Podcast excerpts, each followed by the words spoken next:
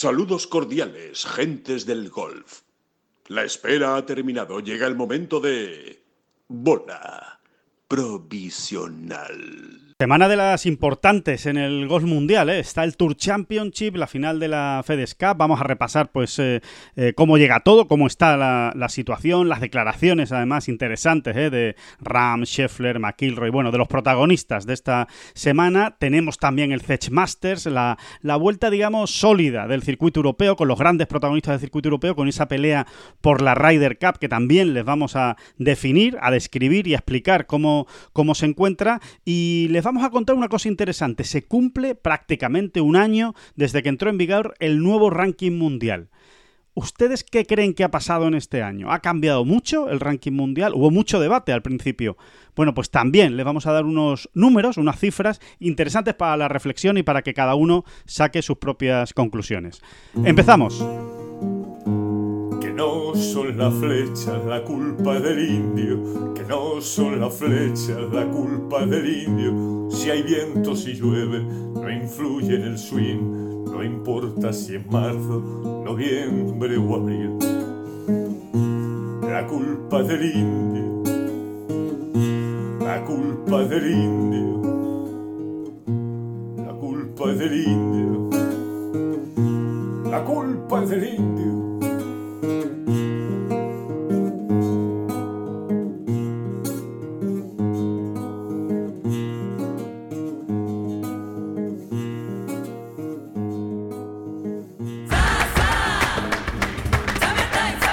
Ya está aquí el verano, con sus playas infinitas, sus pueblos blancos y todo el tiempo del mundo para ti. Tiempo para hacer lo que tú quieras o no hacer nada de nada. Es tiempo de verano. Date una alegría. Ven Andalucía. Campaña financiada con fondos FEDER, Junta de Andalucía. Hola, ¿qué tal? Muy buenas, saludos a todos y bienvenidos a esta bola provisional de jueves 24 de agosto. Ahora sí, que se nos está yendo ya agosto entre los dedos. David Durán, muy buenas, ¿qué tal? ¿Cómo estás? Muy bien, decías prácticamente se ha cumplido un año. Yo juraría que incluso se ha pasado el año del nuevo ranking mundial, ¿no? Se ha pasado, sí, sí, sí. Tienes razón, tienes razón. Sí, sí, lo he expresado yo mal.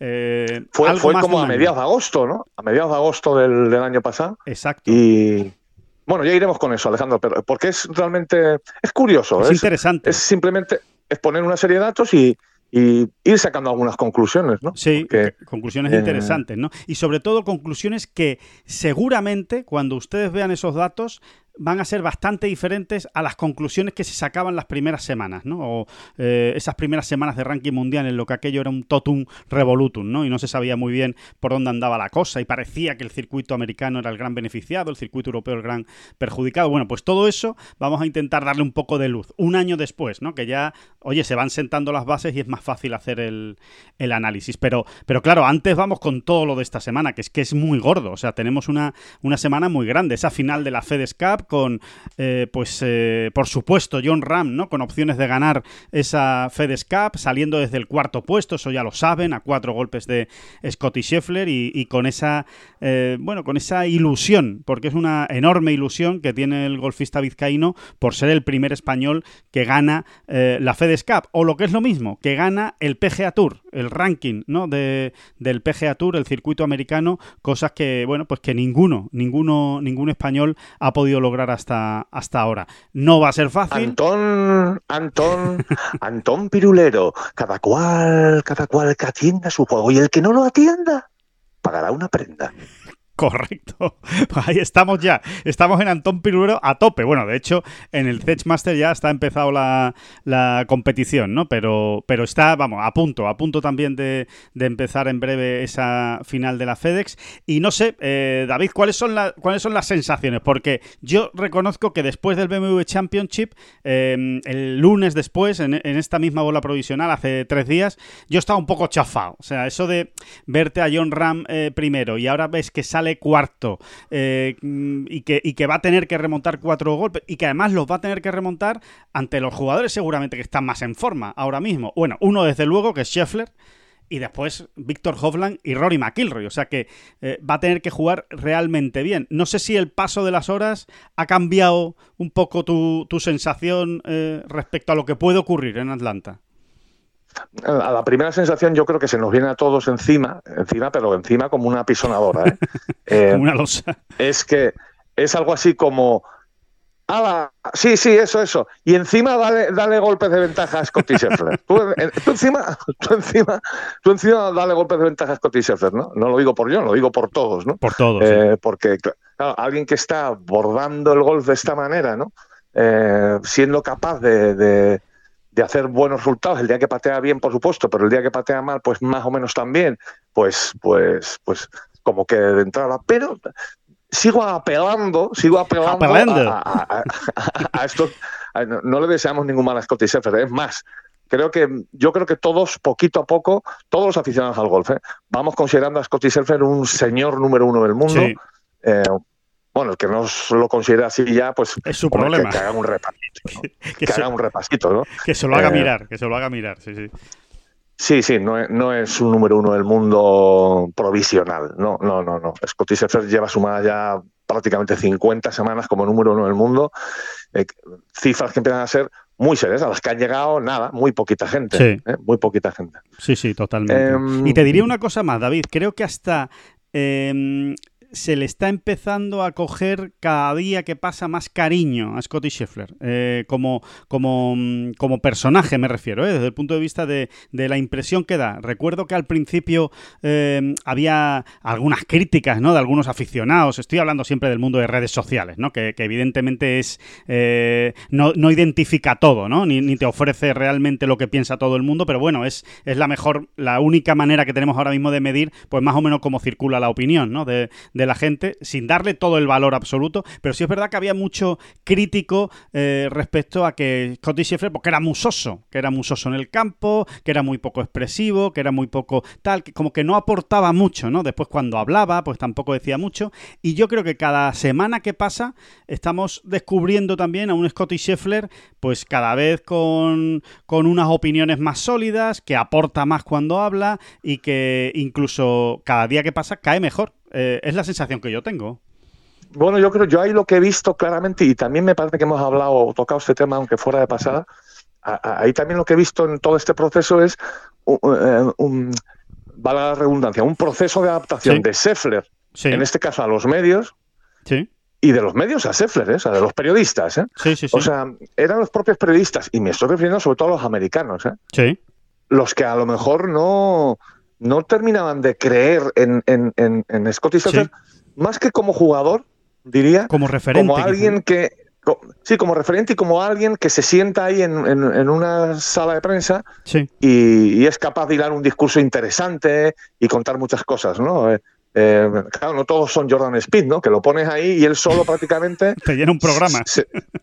exactamente, se da cuerda, se da cuerda y, y empieza. Dale, que te pego. No, Scotty Scheffler eh, es en un momento dado puede ser un poquito más cortante ¿eh? o un poquito más de monosilábico en las respuestas, pero también eh, nosotros fuimos detectando que cuando la pregunta es interesante, él la coge y la y la bueno y, claro que sí, claro que es un tío que, que se moja y que es capaz de, contar cosas y etcétera, ¿no? Pero bueno, él también se ha ido soltando seguramente. También, pues, también se ha ido acostumbrando a su, práctica, ¿no? claro, sí, sí, sí, totalmente. Eso también necesita su práctica y, y, bueno, pero bueno, por encima de todo están sus resultados y su juego, ¿no? Ayer Rory también hablaba de él, ¿no? Cómo alucina con Scotty Scheffler, con las manos de Scotty Scheffler venía a decir, ¿no? Eh, en el sentido de de cómo le ves eh, jugando al juego del golf en el campo, ¿no? O sea, me parece muy interesante lo que dijo Rory David, porque es que eh, realmente era, eh, bueno, fue, fue muy similar a lo que tú estabas comentando en, las últimas bolas provisionales cuando estábamos hablando de, de Scheffler, que era lo que a ti también más te llamaba la atención de él, ¿no? Que era, pues precisamente eso, ¿no? Cómo dibuja cada golpe, cómo cuando está en el campo está jugando al golf, más allá de pegar el golpe, está jugando al golf, y cómo, pues precisamente eso, es que creo que literalmente lo decías, ¿no? Parece que con las manos eh, acaba, acaba dibujando y, ejecutando el golpe que realmente él quiere, él busca o que necesita la situación en la que está. Sí, sobre todo que necesita, ¿no? Eh, es un tío que juega muy bien, eh, que elige muy bien y que, y que en todos esos cientos de diagnósticos que un jugador de golf tiene que ir haciendo en el campo, es decir, desde para dónde cae este pat hasta dónde está el lado malo al que en un momento dado se podría fallar, hasta leer el viento, en fin, todos esos diagnósticos sobre la marcha que hay que ir haciendo eh, falla mucho menos que la media. E, es así, ¿no? Es esa sensación que da Scheffler. Y hay una cosa que aporta Rory al, análisis que a, mí, que a mí me ha encantado, ¿no? Porque, mm, porque lo define muy bien, ¿no? Y, Rory decía, mira, tú a lo mejor estás en la calle de prácticas y ves a Scheffler ahí, lo ves ahí muy metido en su burbuja, trabajando una cosa técnica muy concreta y le puedes ver un buen rato ahí, ¿no? Pues trabajando y, eso te puede hacer, digamos que lo estoy adornando yo un poco, ¿eh? el discurso de Rory. Pero iba por ahí, pero esa es la línea, sí, sí. Sí, pero para, para, dejar claro qué es lo que nos quería transmitir Rory. Dice, digamos que, esa imagen de Sefer te, pueda, te, puede confundir en el sentido de, bueno, estamos ante un jugador muy técnico, muy disciplinado y muy ordenado a la hora de, de, entrenar de trabajar los, aspectos, aspectos muy técnicos, y dice Rory, y sin embargo, luego sales al campo con él, como a él, bueno, pues le ha pasado en los últimos tiempos unas cuantas veces, sales al campo con él y la semana pasada, vamos, sin ir más lejos. Y dice Rory, sales al campo con él y es todo lo contrario, es un jugador, como decía Rory, eh, de sensación, de sensación. De sensación, que, y, que reacciona según va, se va dando el juego. Y, de, y, de, y, no lo puedes encasillar, sino que es un jugador que, va reaccionando según van ocurriendo los acontecimientos y va jugando, eligiendo siempre la mejor manera ¿no? de, llegar a buen puerto, que suele ser Verdi o par, ¿no? Ese es el buen puerto. Sí, es que es todo lo contrario a un robot. Es todo lo contrario a un robot, por mucho que uno lo vea trabajar muchísimo en el campo de prácticas, después, eh, bueno, pues eh, va eligiendo en función de cómo tiene la bola, en cada hoyo, en cada momento y cada golpe que tiene eh, por delante, ¿no? Y yo creo que ahí, evidentemente, creo que una de las grandes virtudes de Scheffler, y que también lo hemos comentado más de una vez, es la cabeza que tiene. Es que yo creo que es un tío muy inteligente. Es un tío que, le funciona muy bien la, cabeza. Esta pedantería que he contado yo de los diagnósticos sobre la marcha que hay que ir haciendo en golf, ¿no? o sea, diagnóstico de la situación. Es decir, clac, clac, clac, clac, por aquí, ¿no? Sí, sí. Eh, eh, lo que te demuestra es eso, alguien muy inteligente, básicamente, ¿no? O sea, con una intuición del juego muy, muy bien armada, pero mucha inteligencia, desde luego, ¿no? Pero bueno, todo esto de Seffler, todo este, este gran paréntesis de Seffler que hemos abierto, venía al caso de que yo estaba diciendo, no es que le deseemos nada mal a nada malo a Seffler, ¿no? Que es un número uno que y ya nos hemos enrollado, ¿no? Eh, y no, la verdad es que no, ¿no? Por descontado, ¿no? O sea, no, vas deseándole por ahí. No, no, no. Hombre, yo, lo, yo deseo fervientemente que, haga muchas más esta semana que John. Que ¿Para qué te le voy a decir lo contrario? No, no, es lo que deseamos todos. Em, eh, bueno, esto, ¿no? Que no es que le deseemos ningún mal, pero que también a lo mejor en algún momento se le acaba la cuerda a él, ¿no? Sí, esto, es excesivo ya, ¿no, Alejandro? ¿O qué? Pensando en las posibilidades de John o, de cualquier otro esta semana, ¿no? Eh, está jugando demasiado bien, demasiado tiempo. Sí, ¿eh? y, oye, Rory también lo decía, está llegando a unos registros de, en la estadística de short game ¿eh? Eh, que decía Rory que pueden acabar superando a los de Tiger en el año 2000. que es el referente de todos nosotros. Exactamente, y Rory apuntaba que es esos registros de Tiger en el 2000 son el gran referente de todos nosotros, o sea, como, como el Santo que, el santo grial que nunca encontraremos, que nunca alcanzaremos, ¿no? Bueno, pues mm, yo no había caído, ¿no? Eh, pero Scotty Scheffler, mira, esto, esto estaría bien mirarlo, Alejandro. Sí. Em, bueno, em, cuidado, cuidado de lo que estamos hablando, ¿no? bueno, la comparativa es impresionante, sí, sí, sí, la comparativa es brutal. Eh, es que es que es que es que lo está lo está comparando con la mejor versión del mejor Tiger, o sea, lo está comparando pues en el golf más moderno con lo mejor que ha existido, o sea, y dice y dice que es muy posible que incluso lo esté superando, ¿no? Con lo cual... Eh, en esa estadística, ¿no? Pero claro, esa estadística, según confiesa Rory, para ellos es importante, o dice mucho, les dice mucho. Sí. Hay una cuestión que también es cierta. Tiger era mucho más ganador, lo sabemos todos, lo sabe Rory, lo sabe Scheffler, lo saben, eh, es, es, obvio, ¿no? Por el pater, sobre todo, fundamentalmente. No, claro, claro, no, no. O sea, indiscutiblemente es por eso. O sea, es que Tiger, aparte de hacer todo aquello, luego probablemente durante muchos años fue, era el mejor pateador del mundo también, ¿no? Entonces, claro, eh, así era Tiger, claro. O sea, tú imagínate a este Scheffler pateando como Tiger. No, claro. Es que te, revienta, es que te revienta. Te revienta, te revienta absolutamente. Sí, sí, sí, sí. ¿Qué es lo que hacía Tiger?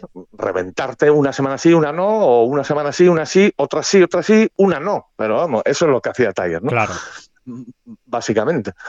Eh, bueno, no sé, eh, aparte de numeritos, mi sensación es buena con John esta semana. No sé si ya empezamos a ser repetitivos o es que expresamos más un deseo que, que una sensación, pero, pero... Hombre, es verdad que lo que ha ocurrido, David, las dos últimas semanas no ha sido bueno. Eso es obvio. Eh, o sea, eh, igual que cuando acabó el Open Championship, pues acabamos todos con un pequeño o gran subidón, porque había tenido un gran fin de semana John, eh, sobre todo ese sábado, ¿no? Absolutamente estratosférico. Es cierto que en Memphis y en Chicago, pues nos ha dejado alguna duda, porque los dos primeros playoffs de John ha sido tirando a ramplones.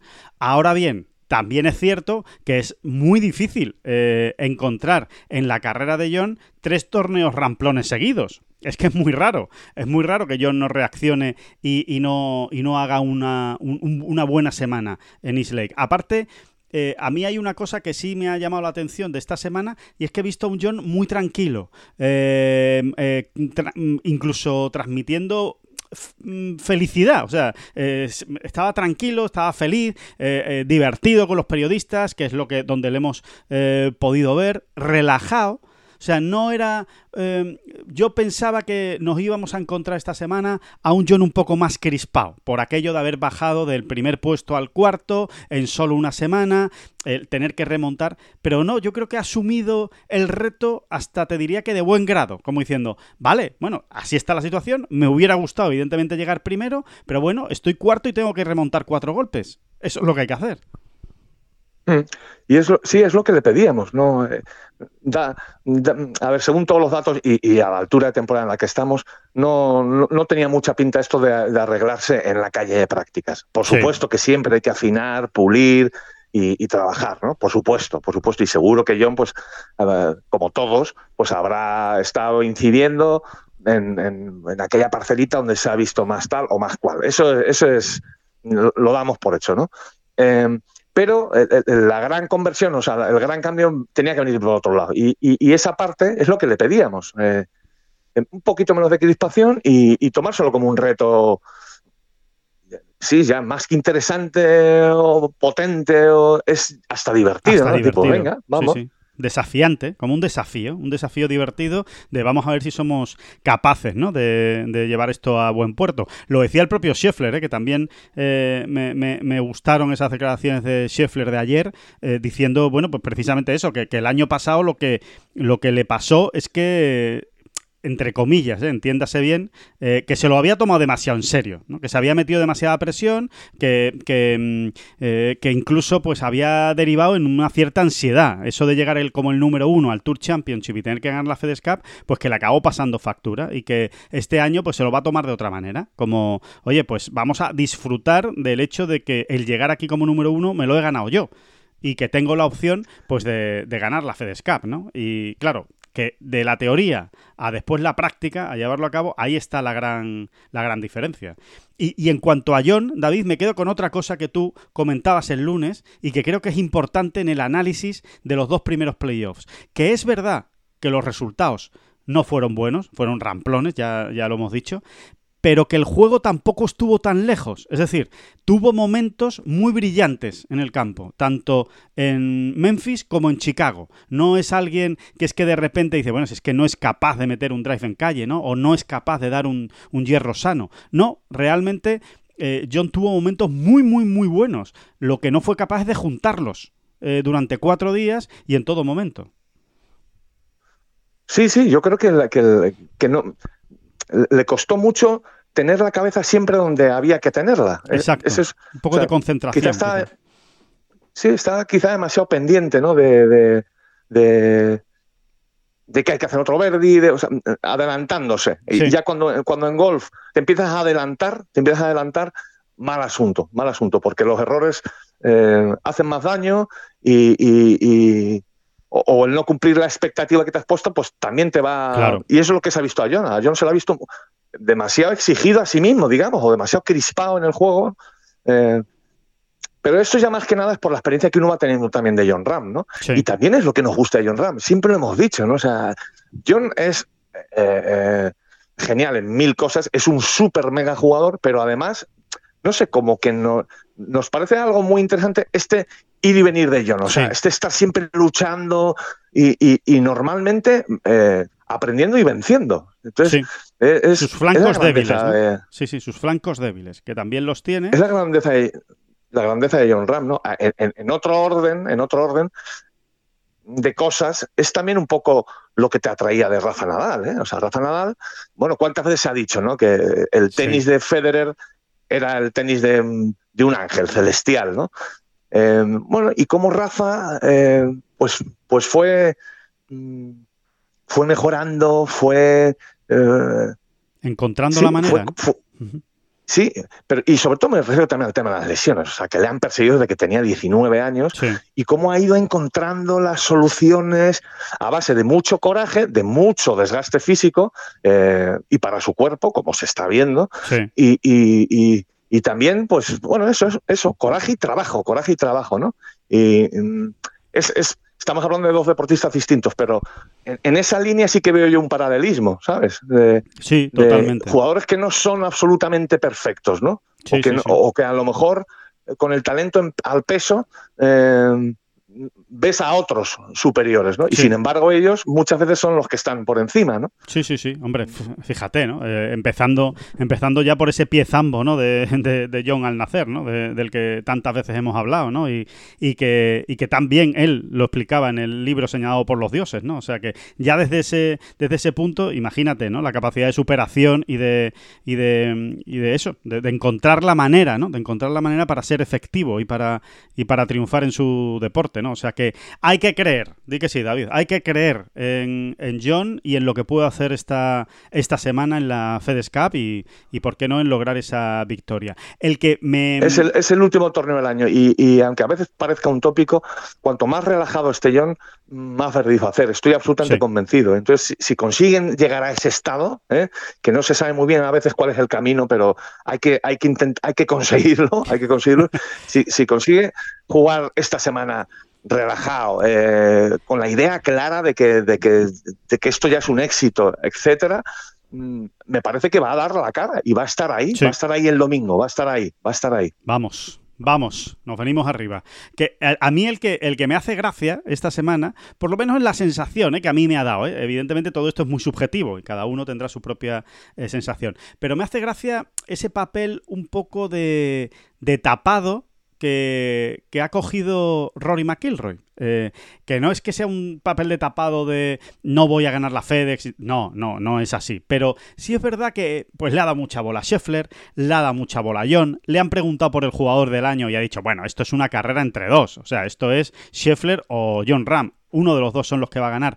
Eh, como, diciendo, bueno, a mí, a mí dejarme en paz, que yo, que yo, que yo ya veré lo que hago, ¿no? Esta, esta semana, que a mí Slake se me da muy bien. Y creo que Rory, precisamente en esa versión relajada, o sea, cuando él no está presionado con un resultado, con una necesidad, con un tengo que ganar esto, tengo que ganar esto, ¿no? A todos nos viene a la cabeza el máster de Augusta, ¿no? Cada vez esa tensión extra que tiene cuando, cuando afronta el máster de Augusta por el Grand Slam, pues es más peligroso que nunca. Y me da la sensación de que, de que Rory evidentemente siempre hay que contar con él porque es muy bueno, pero que está en un estado mental ahora mismo que es muy peligroso esta semana también.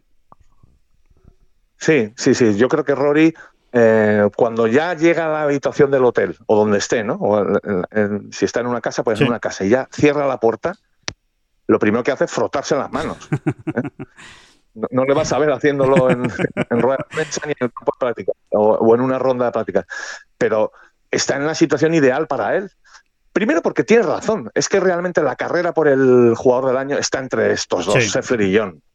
Eh, yo creo que ahí no se está quitando responsabilidad, simplemente está describiendo la realidad. ¿eh? Ni ganando, Em, ¿no? La FedEscap, Rory se metería en no. esa discusión. ¿no? Mm. Yo creo que no. yo creo que tampoco. que no. Mm, Yo creo tampoco. Sí, sí, sí. Sí, sí, y él, Eh, y él lo tiene claro. Pero es que es un campo, él está muy cómodo en Islay, que se le da muy bien, eh, ya ha hecho, Sí. bueno, el año pasado, ¿no? O sea, la remontada del año pasado está, no puede estar más presente, ¿no? Eh, está ahí, es un campo donde él siente que, que puede ser un poco más agresivo o lo que sea, ¿no? Lo que siempre se dice también. Es un campo que le entra, le entra muy bien, lo ha demostrado muchas veces y, y- y que es muy peligroso, claro que sí, es muy peligroso. Sí, sí. Rory ahí, Rory. ¿no?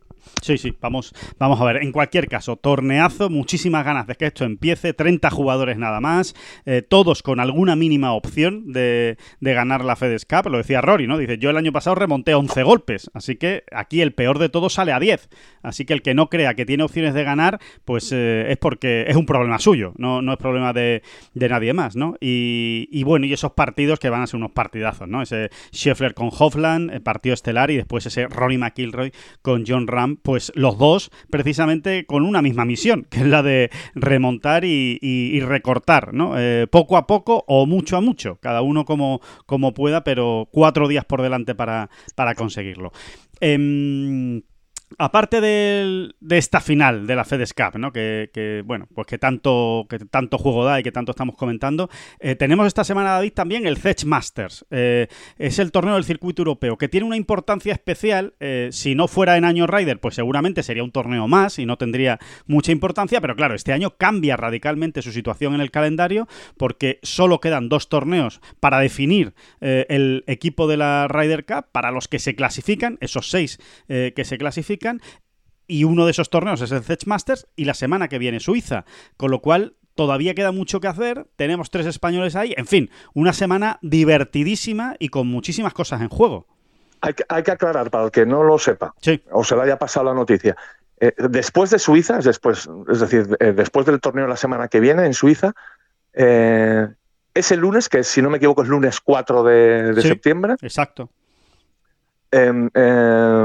Luke Donald hace públicas sus seis selecciones. ¿eh? O sea, justo al día siguiente de acabar el torneo en Suiza. Vale. En, en, en, en. Gran Susa.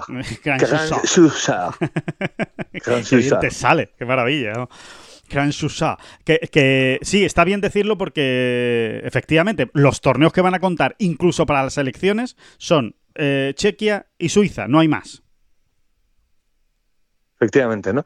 Y bueno, ya, se- ya, ya, ya- hay cosas que se pueden ir sacando, ¿no? Está por ahí escrito también en Tengolf, pero Sí. bueno, por ejemplo, hay jugadores que se han quitado, se han quitado ellos mismos de la pelea por entrar en el, en el, en el equipo, ¿no? Sí, A mí el caso que más me viene a la cabeza es el de Seamus, Seamus Power, sí, bueno, Muy pues que era un jugador eh, y, y un jugador interesante, ¿no? Todos lo veíamos como bueno, un tipo que lo está haciendo también en el PGA Tour. Eh, bueno, este año sin ir más lejos y sin haber brillado en los últimos meses, sí. realmente todo lo hizo el otoño pasado, todo lo gordo, lo mollar lo hizo en el otoño pasado, ahí es donde él se colocó arriba en la FedEx Cup y luego ha vivido de las rentas un poco, pero bueno, ha jugado los dos primeros playoffs, Simus Power, ¿no? Sí, Eh, que eso no es ninguna y- tontería, ¿eh? O sea, se ha metido en todos los torneos designados del año que viene, para empezar, ¿no? En ese top 50 ansiado del PGA Tour. Exactamente. Sin embargo, pues no juega aquí, ¿no? Él ha decidido no jugar y yo creo que, que es definitivo en ese sentido, ¿no? no me me da la sensación de que mm, ya no va a contar para Luke Donald, ¿no? No. Hay otros jugadores, Tomás de Tri, en un montón haciéndolo muy bien aquí, pues podía haber tenido una Sí. última opción. Eh, me, me de- me dejo a alguien, me dejo a alguien. Ah, Bueno, sí, Alex Noren, ¿no? Alex Noren sí, y Aaron Ray, ¿no? Así como también otro, otro, otro posible, digamos. Sí, que no van a estar en ninguno de estos torneos y como tampoco están muy cerca en las listas de clasificación para el equipo, se sobreentiende que estos quedan ya absolutamente descartados. ¿no? Eh, y a partir de aquí, fíjate la cantidad de posibilidades, carambolas y, y demás que se nos que se abren, ¿no? Y nosotros, pues centrándonos mucho en la parte española, ¿no? Claro, porque todavía hay una, yo no diría que hay muchas opciones, pero hay una opción, ¿no? Hay. hay una opción de, de que, de que otro jugador español acompaña a John Ram en el equipo europeo, ¿no? Sí, sí. Eh, hay opciones y mientras haya y- opciones hay que, hay que pensar que es así. O sea que sí, efectivamente, no- yo no diría que ninguno de los tres ahora mismo son favoritos, ni, ni- ni de cerca son favoritos eh, para estar en la Ryder Cup. Pero que estas dos en estas dos semanas, en Praga y en Suiza, se le puede dar la vuelta. O sea, ellos le pueden dar la vuelta a esa situación. Y también se puede ir un poquito más lejos. Y hay jugadores eh, que están subrayados en la agenda Sí. Luke. Eh, Y me refiero a que mm, necesitan un poquito, a ver si así se, se entiende, ¿no? Necesitan un poquito menos que otros ¿eh? para, para que verdaderamente entren entre las seis selecciones. Y en ese grupo yo meto a Pablo Larrazábal. Sí, Creo que, que Luke Donald por fin se ha convencido de que Pablo Larrazábal en un ambiente Rider, en un equipo Rider, mm, puede aportar mucho. Obviamente tiene que hacer algo más Pablo. O sea, ahí no hay tu tía. Tiene que hacer algo más. sí, tiene que demostrarle Eh, mira, algo de en estas momento- dos semanas. De momento ha empezado bastante bien Pablo en, Sí. en Chequia. Vamos a dejarlo ahí. Lo, decimos en voz baja bajito, también, si muy quieres. bajito, muy bajito. Ha empezado, Ha empezado bien Pablo. Bueno, pues, pues mm, dicho de otra manera, para ver si se me puedo explicar mejor. Eh, Luke Donald, y en este caso el capitán, tiene más ganas de que unos entren que otros. Esto Sí, sí. pasa siempre, esto es así, ¿no? Yo creo que se te entiende perfectamente y creo que todo el mundo que te está oyendo ahora mismo sabe a lo que te refieres, ¿no? Eh, hay, hay jugadores que le entran más por el ojo al capitán y dice, a ver si este me da las razones que, que quiero para, para meterlo sin problemas en el equipo. Me encantaría poder meter a este jugador en el equipo, ¿no? O sea, por ejemplo, uno ve a Adriano Taí. Adriano Taí en realidad está más cerca del equipo que Sí. Pablo. Digo, si nos fijamos solo en los números, Sí, en sí. los puntos sumados. Mm, Bueno, pues eh, da la sensación, parece claramente que Adriano Taí tiene que hacer un poquito más que Pablo Arrazábal. Es a lo que nos referimos, ¿no? Y donde está, donde decimos Pablo, decimos también un jugador como Olesen, ¿no? Cada uno por sus propias cuestiones, ¿no? Sí. Eh, mm, pero todas bastante bien analizadas, ¿no? Eh, por, por, por el staff, ¿no? Por los Molinari, vicecapitanes y capitanes. Claro, ¿vale? Y exactamente. capitán.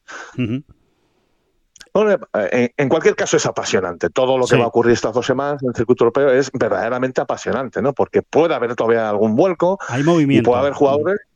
Sí, o sea, para empezar, Robert McIntyre tiene que defender esa tercera plaza que ahora mismo ostenta de, por la clasificación europea. Él la tiene que mantener, ¿no? Eh, Sí, y no es fácil, Eh, ¿eh? y- no es fácil porque hay mucho candidato para intentar arrebatársela. O sea que ahí va a haber una pelea importante por esa tercera plaza. Sí, y, y yo soy de los que me sigue costando ver a Robert McIntyre en un equipo europeo de la Ryder, pero también hay que reconocer, creo que ya lo hemos hecho en esta ola provisional, bueno, que es un jugador que ha crecido, ¿eh? que, que, que se está haciendo un jugador más fuerte, más sólido, ¿no? Esa es la sensación Sí. que da. También ha empezado bien, por cierto, en, en, en Chequia. Ha empezado muy bien Robert McIntyre. De momento, ¿no? Queda muchísimo torneo. Sí. Em, Fue un poco, fue un poco decepcionante la semana pasada, ¿no? De McIntyre, que, que- que jugó en Irlanda del Norte, que, que además era eh, en un campo links, ¿no? Como era Castle Rock, la segunda jornada, y ahí se, bueno, pues se dio un piñazo gordo y, y se quedó fuera del corte cuando podía, o sea, tenía muchas opciones de, de haberle dado un buen empujón ¿eh? a, esa, a esa tercera plaza, pero, pero es verdad lo que tú dices, ¿no? Es un, es un jugador que este año ha- claramente ha dado un salto eh, en, en su, en sus prestaciones. Es un, es un jugador que ha dado un paso adelante. Y ahora eh, vamos a ver, eh, vamos a ver lo que ocurre. Es que, a ver, yo, con- yo con la idea que tengo de McIntyre, sí, sí, sí, siendo muy honesto, muy sincero, ¿eh? con la idea que tengo pergeñada en mi cabecita, en mi pobre cabecita de McIntyre, no es el tipo de rookie de novato que, que- que a mí en principio me, me- me gustaría tener en una Ryder Cup. ya, Pero no te parece tan fiable. Como-. Sí, pero también es verdad que hay que ir echando en la balanza también todo esto que viene haciendo, ¿no? Y a veces como que cuesta más y hay que hacerlo, hay que hacerlo, ¿no? Sí, sí, totalmente, ¿no? O sea que, pero es verdad que empezando por la pelea por esa tercera plaza, que es que va a ser clave, va a ser vital, porque dependiendo de quién se meta en esa tercera plaza, pues van a ir bailando esas otras invitaciones, ¿no? Que están, que están en el aire, ¿no? Y que podríamos decir, David, más o menos que son una o dos, ¿no? Un par de invitaciones son las que eh, están, están en el aire. Lo, lo otro está bastante claro, ¿no? Yo Eh, diría que dos, yo diría que dos. Sí. Yo creo que hay dos invitaciones realmente en el aire, o sea, por designar. Y las otras cuatro están ya hechas, ¿no? Casi que son. Straka Fitzpatrick, eh, Rose y Lowry. Sí. Con, si quieres, podemos poner un poco más entre paréntesis a Rose y a Lowry, en un momento dado, en un momento dado. Pero yo te diría que esas cuatro están prácticamente adjudicadas. Sí. Y ahora hay que pegarse por dos, pero bueno, son dos, ¿eh? Son dos. Son dos, sí, sí, Y- sí, son dos. No es ninguna tontería. Y hay unos cuantos candidatos, pero tampoco son 30, ¿eh? No hay 30 candidatos. O sea, Sí, sí, no, no, no, no hay, no mm. hay 30 candidatos al final, no, no, estamos hablando al final de, mm, realmente son 8, 7, 8 candidatos, no hay muchos más, ¿eh? Eh, para pelear por esas dos eh, em, invitaciones y algunos mejor posicionados que otros, como tú bien dices. Yo les recomiendo eh, que aparte de, de todo esto que le estamos contando en esta bola provisional, que, que se lean el, el análisis que hacía sobre la Ryder, sobre las elecciones de Luke Donald, eh, David Durán en Ten Golf, porque está muy bien, está muy bien explicado y muy bien desmenuzado cada, cada situación de cada, prácticamente de cada Hombre, jugador. muchas gracias, Alejandro. Hombre, esto muchas es- gracias por. Esto es así, esto es así. Al César Dame lo un que es li- del eso, es, César. eh, eso es como que me has dado un like, ¿no? Algo así, ¿no? Perfecto, le he dado un corazoncito. Le acabo de dar un corazoncito. Dado que- un corazoncito. ha Bueno, eso. pues muchas sí. gracias. No, hombre, casi, casi así un retweet. ¿eh? Que el, no, y después, y después, y después, si quieren Ah, saber sí, porque las- un, re- un retweet, o sea, un retweet es más que un like, ¿no? ¿O qué? Sí, es más, es más. Es como, es como O sea, en- me ha gustado escala- tanto. En la escala, Sí, en la escala, el retweet es más que un like. Sí, sí, definitivamente. esto es así, ¿no? Sí, esto es así. Y en lo más alto del escalafón está el hacer un comentario sobre algo que tú has hecho. Eso ya es la leche. Bueno, bueno, que es lo que se llama, que es lo que se llama citar tweet.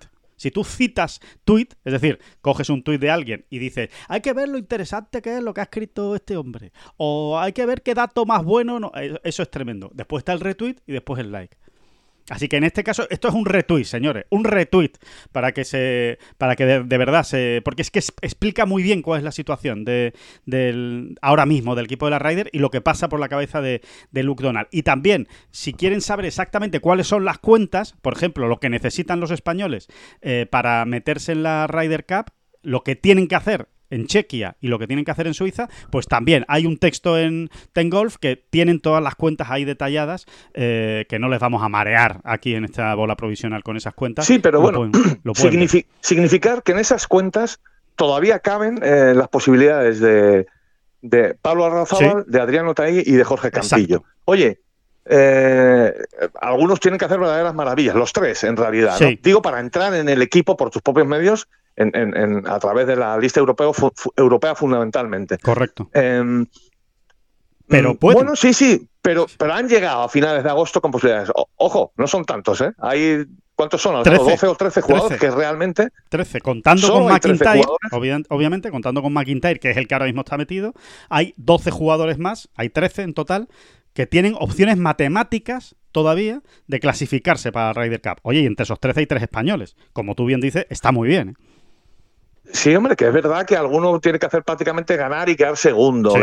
Todo lo que tú quieras, pero solo 13 han llegado hasta aquí con opciones matemáticas. Bueno, pues, pues, pues, pues sí, sí, sí, va- va- hay que valorarlo. Hay, Hay que valorarlo. Sí, sí. Estamos hablando de, de una muy buena temporada del golf español y de un buen y un buen proceso de clasificación para Ryder Cup de lo- del golf español en general, en líneas generales, ¿eh? evidentemente. Así que, bueno, pues eh, vamos a disfrutarlo y ojalá, ojalá, vamos, sería maravilloso que alguno, yo ya no digo mm, más de uno porque más de uno va a ser muy difícil, pero yo con que uno de los tres llegue con opciones todavía en Suiza, matemáticas, para clasificarse, creo que ya sería un, un éxito eh, absoluto, ¿no? Eh, tremendo. Así que lo valor hay que valorarlo. Aparte, por supuesto, de que John Ram fue el primero de todos en clasificarse para la, para la Ryder Cup. Allá por, por la Ryder Cup del 29, más o menos, él ya se clasificó para, para esta de... Para esta, sí, sí. Sí, sí.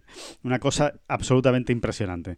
Así que nada, que bueno, que eso es todo lo que hay en juego en Chequia, aparte del regreso de jugadores, del regreso del circuito europeo, en fin, de, pues que volvemos a ver a Rafa Caberabello compitiendo, Alejandro del Rey, en fin, que está muy interesante, está muy interesante y que entramos en definitiva también en esa recta final también del circuito europeo, esa larga recta final del circuito europeo, donde hay muchas cosas en juego, eh, Race to Dubai, tarjetas, en fin, muchísimas cosas, ¿no? Y las tarjetas del PGA Tour, muy, muy interesante.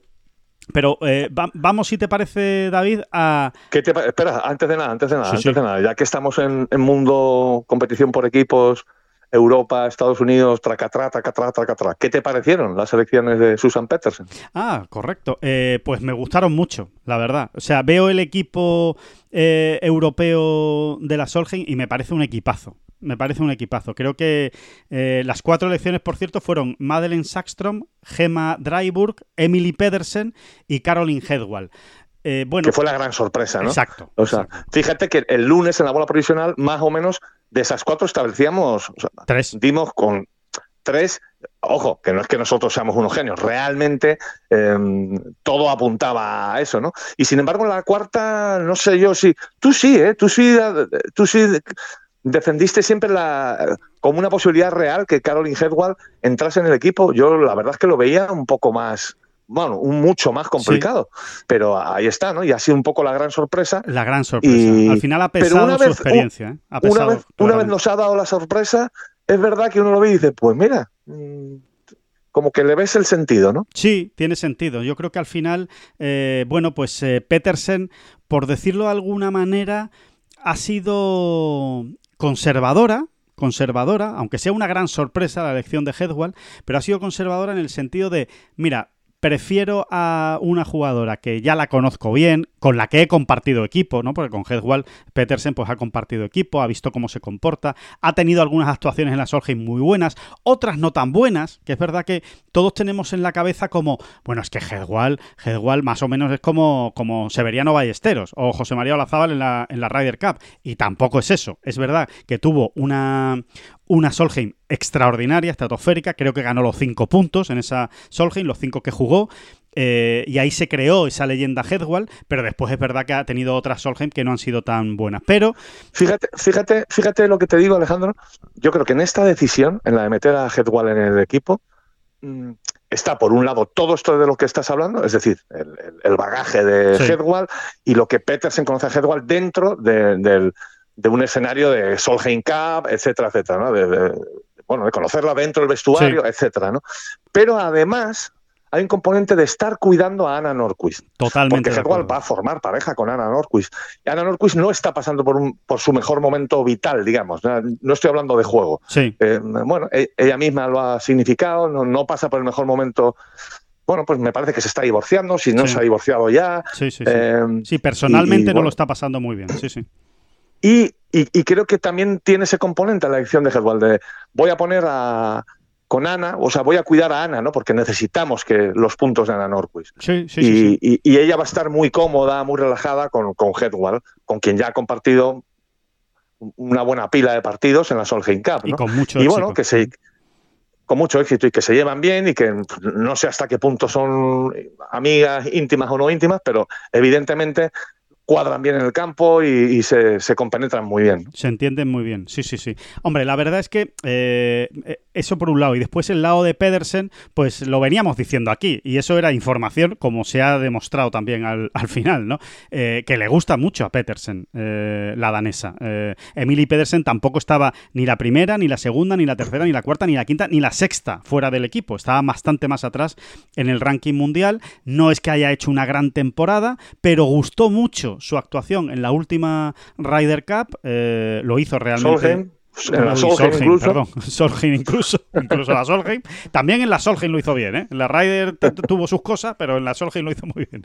Y, bueno, y, no, y, hablando en serio, eh, es una jugadora pues que le gusta mucho a, Petersen, especialmente, o sea, esto sí que es una elección de la capitana, ¿no? Eh, por la capacidad de Verdi, ¿no? Que tiene Emily Pedersen. Es verdad que es una jugadora que en un momento dado pues también te puede cometer tres bogies seguidos, ¿no? O dos bogies seguidos, o tener sus baches, pero es verdad que, es, que tiene mucho poderío, tiene mucha pegada y, tiene esa capacidad de, de, Verdi, ¿no? Y cuando uno ve todo el equipo completo de la Solheim Cup, realmente se queda muy tranquilo porque dice, bueno, es que está Boutier, está Maguire, está Lindgren, Maya Stark, que son dos eh, rookies, pero que vaya rookies. O sea, que, ya quisiera cualquier equipo tener a, dos rookies de ese calibre. La experiencia de Carlota, de Ana Norquist, eh, la experiencia también de Hedwall, el recuerdo ganador pues de Pedersen y después una, una rookie que es, digamos, la más... Mm,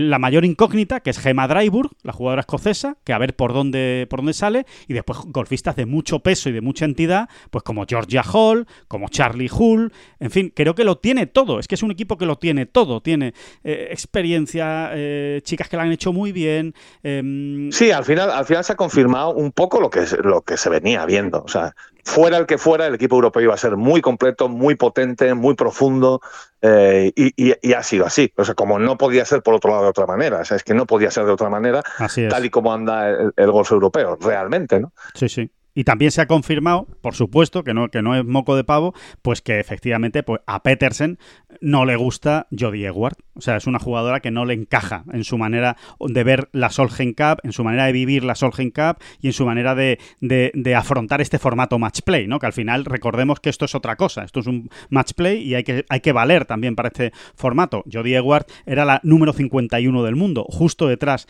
de Gemma Dryburg y muy por delante de Pedersen o de Headwall, ¿no? En el ranking mundial pero eh, sin embargo no se ha contemplado como también informábamos aquí, ¿no? Que no era una jugadora que le entrara por el ojo, aunque pensábamos, ¿eh? yo por lo menos sí dije el lunes pasado que pensaba que al final sería Jodie Edward, la, número 12, pero no, la sorpresa fue que finalmente eh, fue Headwall, pues por todo eso que le estamos comentando, ¿no? Por el factor Norquist, como explicaba muy bien David, y, también por su experiencia en la Solheim. Así que, bueno, con muchas ganas también de conocer al equipo americano, David, que se sabe después de esta semana. O sea, esta semana es la última ya del proceso de clasificación, el Canadá Open, que es eh, el que se juega esta semana en el LPGA Tour. Ahí termina ya el proceso de clasificación. Se clasifican eh, siete por la lista de puntos de la Solheim Cup eh, Estados Unidos, dos por ranking mundial y tres elecciones de Stacy Lewis. Así es como se establece el equipo. Bueno, pues vamos a ver. También hay muchísimas variantes, muchas posibilidades. Incluso hay alguno que dice que Lexi Thompson se puede quedar fuera del, del equipo. Yo lo dudo, pero desde luego por la temporada que está haciendo eh, no sería nada extraño, porque está siendo uno de los peores años de su vida, si no el peor de, largo de fíjate que, fíjate, fíjate que igual no le venía mal al equipo estadounidense acudir sin Lexi Thompson y quitarse ya, digamos, ese lastre mental de decir te necesitamos, estés bien o estés mal. No, no, no, no, no. Somos lo suficientemente buenas como para, si, para suplirte si estás mal. Eh, hay veces que estas cosas ocurren. ¿eh?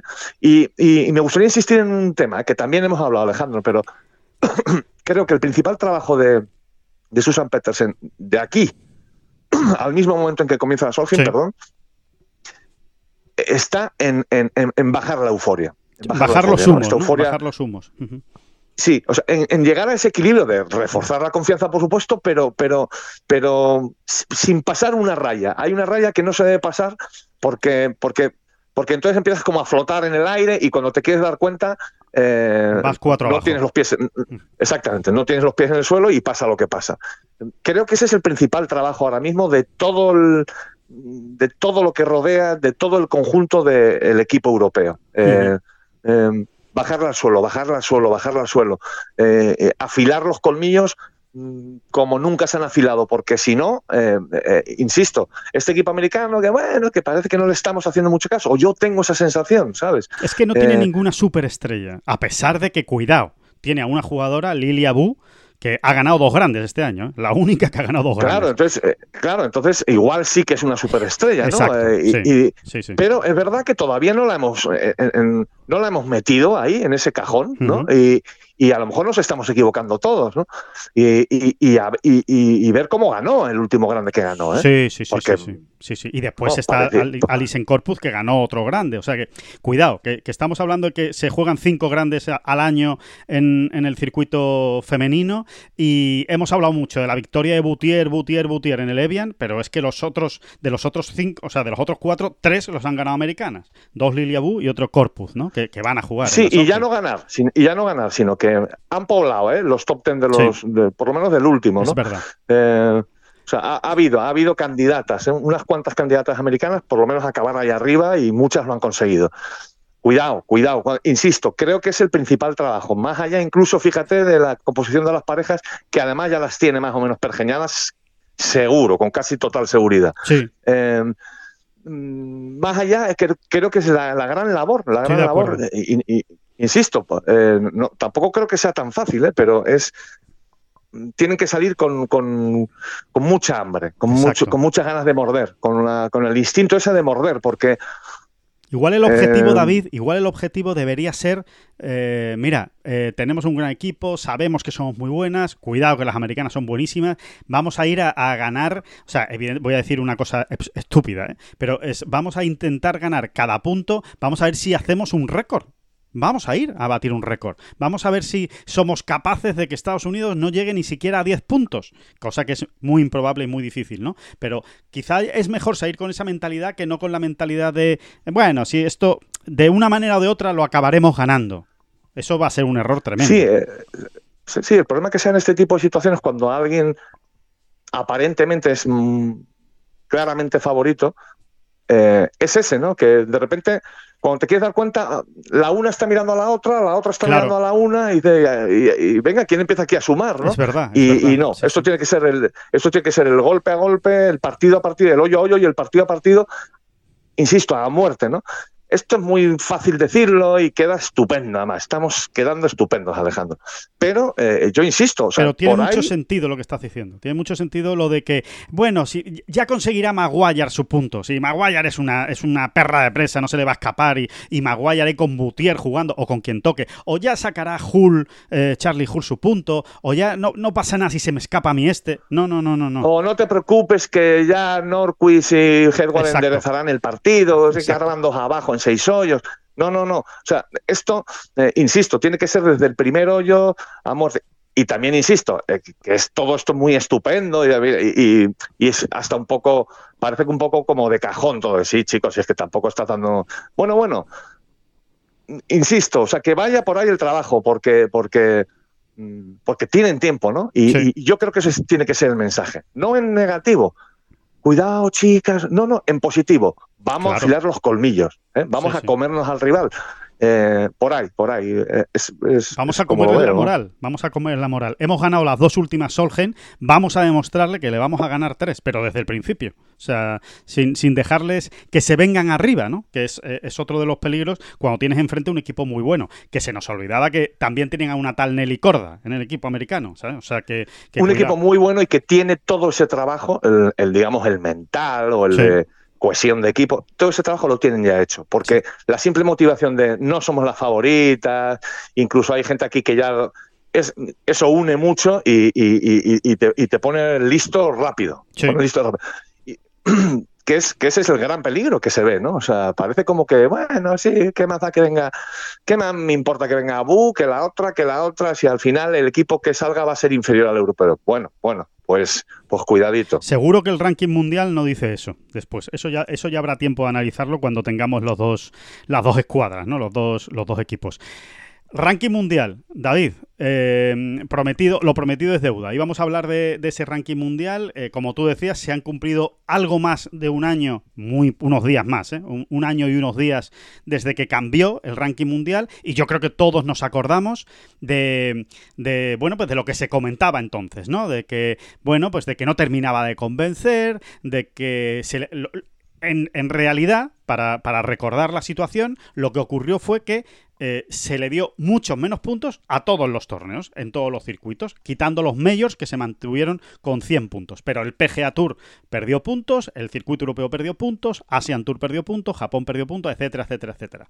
Entonces, en las primeras semanas, en las que, bueno, recordarán todos ustedes, pues que eh, los jugadores del circuito europeo pues se movían muy poco hacia arriba cuando ganaban, eh, prácticamente estaban perdiendo, los jugadores del circuito americano, sin embargo, pues conseguían mantenerse mejor, en esas posiciones. Tampoco es que sin que hubiera grandes cambios, pero se conseguían mantener. En fin, que se llegó a la conclusión por parte de muchos, de que, eh, a ver, este, esto ha sido un, un tejemaneje, así, eh, dicho mal y pronto, del PGA Tour, pues para salir ganando, eh, para tener más fuerza y para sacar todavía más distancia al circuito europeo, al Asian Tour, etcétera, etcétera, al resto de circuitos. Y yo recuerdo que en aquellas bolas provisionales de, de hace un año, nosotros decíamos, bueno, pues sí, es la sensación que da, puede ser, pero vamos a darle tiempo, vamos a darle tiempo porque, claro, ahora están coexistiendo Dos, eh, dos, maneras de medir los puntos en los torneos. La que había justo antes de agosto y la que hay justo después de agosto. Con lo cual sigue pesando mucho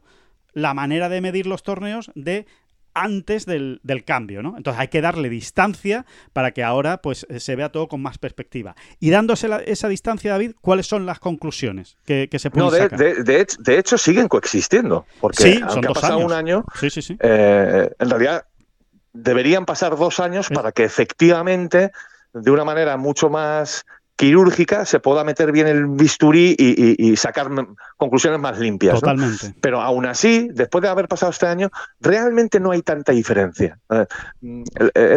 digamos que el experimento que hemos hecho ha sido em, contar cuántos jugadores eh, del PGA Tour que solo juegan en el PGA Tour ¿eh? sí. hay ahora mismo dentro del top 100 mundial sí. y son 62. ¿eh? Vale, 62. Del PGA Tour, y que solo juegan el PGA Tour. Sí, que solo juegan el PGA Tour. 62. ¿Cuántos había antes del cambio? Y entonces lo que hemos hecho ha sido irnos al año natural anterior, ¿no? Pues claro. Antes de que se empezase el nuevo sistema, y hemos mirado todo el año natural. ¿Cuántos había? Pues había 61. Fíjate. Realmente no ha habido tanto cambio. O sea, realmente todo ha empezado a ajustarse. Es verdad que, que uno se echaba un poco las manos a la cabeza como diciendo, hombre, este torneo del circuito europeo, que sí, que no es un grandísimo torneo, pero mm, digamos tenía un, mínimo de puntos que te iba a dar seguro y a partir de ahí incluso podía sumar. Y ahora realmente hay veces que te echas la mano a la cabeza, ¿no? Diciendo, pero si es que, es que aquí el que gane realmente casi no se mueve. Bueno, pues realmente luego las proporciones han sido las mismas. También bajaban los, puntos en, muchos torneos del PGA Tour. Ah, eh, eh, que, tampoco tenían ese mínimo ya asignado. Claro, ya no y puntos y realmente eh, no ha habido tanta diferencia y probablemente, probablemente, dentro de, dos, dentro de un año más, cuando ya se hayan cumplido dos años del nuevo ranking, pues mm, seguiremos en las mismas. Sí. Eh, eh, Seguirá todo equilibrado. mira, realmente el único cambio bestia que ha habido, que también era obvio, ¿no? O sea, hace un año prácticamente lo anunciábamos, porque es que era, era, era matemático que iba a ocurrir, y creo que es muy bueno que haya ocurrido, es que eh, todos aquellos jugadores eh, que hacían fortuna, digo, me refiero a fortuna en el ranking mundial, del, fundamentalmente en el circuito japonés, pero también en el Asian Tour, bueno, pues eh, se han topado con la dura realidad ahora, ¿no? O sea, realmente aquellos torneos sí que estaban sobredimensionados, ¿no? Pero bestialmente sobredimensionados y te acababas encontrando en el top 100 mundial casi en cada momento del año tres, cuatro, cinco jugadores japoneses que verdaderamente luego no tenían ningún peso en el, en el, en el entramado del golf mundial, ¿no? Verdaderamente. Cuando llegaban los majors, cuando llegaban los campeonatos del mundo, exacto. Todo eso ha desaparecido realmente. O sea, el Asian Tour y sobre todo el, Japan Tour eh, se han encontrado con la dura realidad. Es decir, o sea, les han puesto en su sitio. Creo que eso es muy bueno. Dicho todo lo cual, yo también eh, en ese sentido, eh, me han ido convenciendo, ¿no? Los discursos de gente como John Ram o como, bueno, varios grandes jugadores. Rory también recuerdo que habló en su momento, que quizás sí que pueda hacerse todavía un ajuste más para, para darle más bola a los grandes jugadores, ¿no? Eh, todo esto vino sobre todo después de la final de Dubái, acuérdate, ¿no? Exacto. Que realmente era un plantel hermoso, un, gran plantel, un plantel sobresaliente allí reunido y, verdaderamente los puntos que repartió fueron poca cosa porque creo que se puede hacer ese ajuste, ¿no? Realmente de darle todavía más peso, pues a lo, pues digamos, decíamos en su momento, pues al, top 10 mundial o al top 20, al top 25, como, como se quiera, o al top 50 en un momento dado, ¿no? Sí, sí, sí. Bueno, pues yo creo que hay ajustes que sí se podrían hacer, ¿no? Y que, y que todavía clavarían más la, la realidad. Pues sí, eh, totalmente. Y al final, eh, jugadores del circuito europeo o que jueguen habitualmente el circuito europeo, pues tampoco ha cambiado mucho, ¿no, David? Entre este año y, el año anterior, ¿no? Creo que al final, pues la cifra también es muy parecida, ¿no? Sí, mira, tú puedes dividirlo en cuatro grandes grupos. Sí. A, a ver si conseguimos explicarlo bien. Los que juegan solo el PGA Tour, los que fundamentalmente juegan el PGA Tour. Sí que ahí, para entendernos, se metería, por ejemplo, a John Ram. Es un jugador del PGA Tour y que ocasionalmente viene al, al, al, DP World Europeo, Sí, o Rory McIlroy, ¿no? Es otro gran ejemplo de eso, sí. Exactamente. O Víctor Hopland, por ejemplo, ¿no? Exactamente, o Fitzpatrick. Vale. Eh, luego tendrías un tercer grupo que sería los jugadores solo de DP World Tour. Sí. y otro grupo que serían los jugadores que fundamentalmente son del DP World Tour, ¿no? Vale. Pero que juegan Yo creo también que algún, más o menos claro. que algún torneo del PGA Tour, por ejemplo. ¿eh? Sí, sí, exacto, que fundamentalmente es del DP World Tour, pero Sí. que también tienen apariciones allí, ¿no? Es. Y, y al final las cifras son, mm, son muy curiosas. O sea, si tú sumas los jugadores del PGA Tour y los que fundamentalmente están en el PGA Tour, este año te salen que te salen 78 jugadores Sí, dentro del top 100 mundial. Sí. Y en el año anterior natural, es decir, con el anterior sistema, te salían 81, incluso más. ¿eh? Fíjate. Bueno, en realidad tres más, ¿no? Tres, más. Han perdido Y tres. si tú sumas el, el grupo de DP World Tour y los que fundamentalmente juegan el DP World Tour, Sí. en 2023 te salen 10 dentro del top 100 mundial y en el año anterior natural, con el anterior sistema, te salían, ¿sabes cuántos? 10. Exactamente. ¿no? O sea, sí, sí, impresionante, ¿eh? es impresionante. sí, re- recordamos ahora que aquellas voces, aquel miedo, ¿no? Es, es que no va- van a laminar al DP World Tour. No, lo van a laminar como estaba ya laminado de alguna manera, Claro. porque el PGA Tour lleva muchísimo tiempo eh, siendo la absoluta referencia. Sí. Mira, en este sentido, no, quizá no tenga mucho que ver, pero es que es muy curioso el- este dato que, que te voy a dar, Alejandro. sí. Tú te vas a la primera semana de 1990 y dices, ¡hala! ¿a ¿Dónde va este? Bueno, déjame acabar, déjame acabar. Oye, te vas se a la nos primera ha ido semana- al 90. Sí, sí. Te vas a la primera semana de 1990 Ujú. y en aquel punto ¿eh?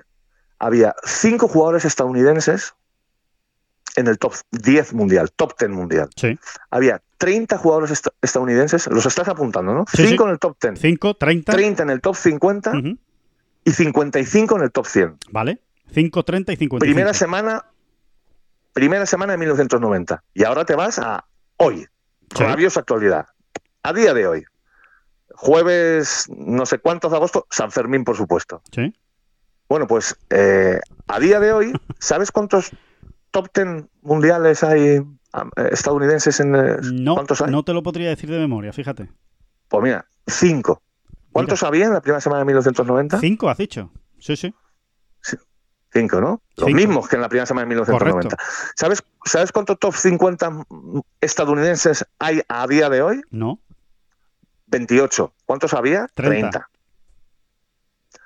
Y top 100 hay 53. ¿Cuántos había? 55. 55. Prácticamente, prácticamente se clavan las cifras. Sí, sí, es increíble. Y si uno repasa yendo lustro por lustro, si uno repasa yendo lustro por lustro, verdaderamente ha sido una tónica habitual. Estamos hablando de 1990, ¿eh? O sea, cuando de hecho el ranking mundial se, se- se establecía con otro, de otra manera. Sí. ¿eh? Sí, sí, sí, sí. Y salvo, salvo, salvo en los años que rondaron el 2010, 2009, 2008 incluso, 2010, 2000, puede que 2011, salvo ahí que verdaderamente hubo un bajón, o sea, hubo menos presencia estadounidense en el top 50, Sí. Eh, fundamentalmente en el top 50 y en el top 100, después se ha ido recuperando y ahora estamos en los niveles de siempre, porque básicamente un 10% arriba, un 10% abajo, lo que ha habido siempre es entre 20 y 30 jugadores estadounidenses en el top 50 mun- mundial y entre 40 y 50 en el top 100. Ujú. Y lo ha habido siempre. ¿Eh? Te quiero decir, porque nos hemos ido a 1990, que es como quien dice los albores del Sí, ranking mundial. totalmente. No, me parece, me parece un, un gran ejemplo y me parece un dato mm, definitivo para los eh, para los nostálgicos de, de que cualquier tiempo pasado fue mejor, ¿no? Que eh, esos que siguen defendiendo que antes el circuito europeo, pues más o menos que le miraba a los ojos al circuito americano. Que realmente, pues, eh, pues nada, eh, eh, está muy bien cuando uno tira de es que yo creo que antes. No, cree, cree usted, no, miren los datos. Los datos que le dicen.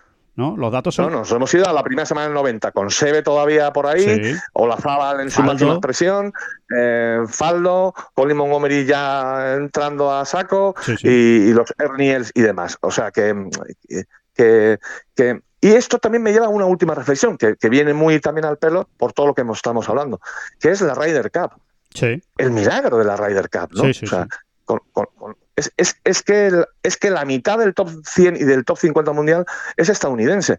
Y, y- y sí, es verdad que luego hay que hacer un equipo de 12 y que, eh, quiero decir, la Ryder se la llevarían de callo los americanos si hubiese que hacer tres equipos de 12, Claro, ¿no? exacto. Evidentemente, ¿no? Exacto. Bueno, Europa se agarra a eso, pero no deja de ser un pequeño milagro, ¿no? Eh, Una, gran maravilla, ¿no? Por, por eso la Ryder es lo que es, ¿no? Por, eso, es tan bonita. Es lo que es. Pero bueno, como últimamente hemos hablado mucho de si el golf estadounidense realmente es referencia, vaya si es referencia. Claro. Dejémonos de tonterías y de estupideces. Son el culmen. No hay otra cosa ni medio parecida en este deporte. no hay más. No, es así. Es así, es así. Es que es, es, una, es una cuestión numérica, además. Y, y, les estamos contando cosas, aunque usted seguro que, que, se están dando cuenta, pero que son cosas objetivas. O sea, son datos objetivos, no, no, no son sensaciones, ni yo creo, y es que antes, a mí me parece que antes. No, no, no datos, datos objetivos que yo creo que son, eh, bueno, que ofrecen conclusiones muy claras, ¿no? De, cómo está, de cómo está todo. Bueno, pues ese, eso era lo que le queríamos contar, pues del ranking mundial después de un año. Cuando pasen dos años, lo volveremos a hacer, lo prometemos. En esta bola provisional volveremos a darle eh, ese repaso a cómo está la situación y a ver si ha cambiado tanto o no ha cambiado tanto el, ranking mundial con el nuevo sistema de, bueno, mira, una, última puntualización, Alejandro.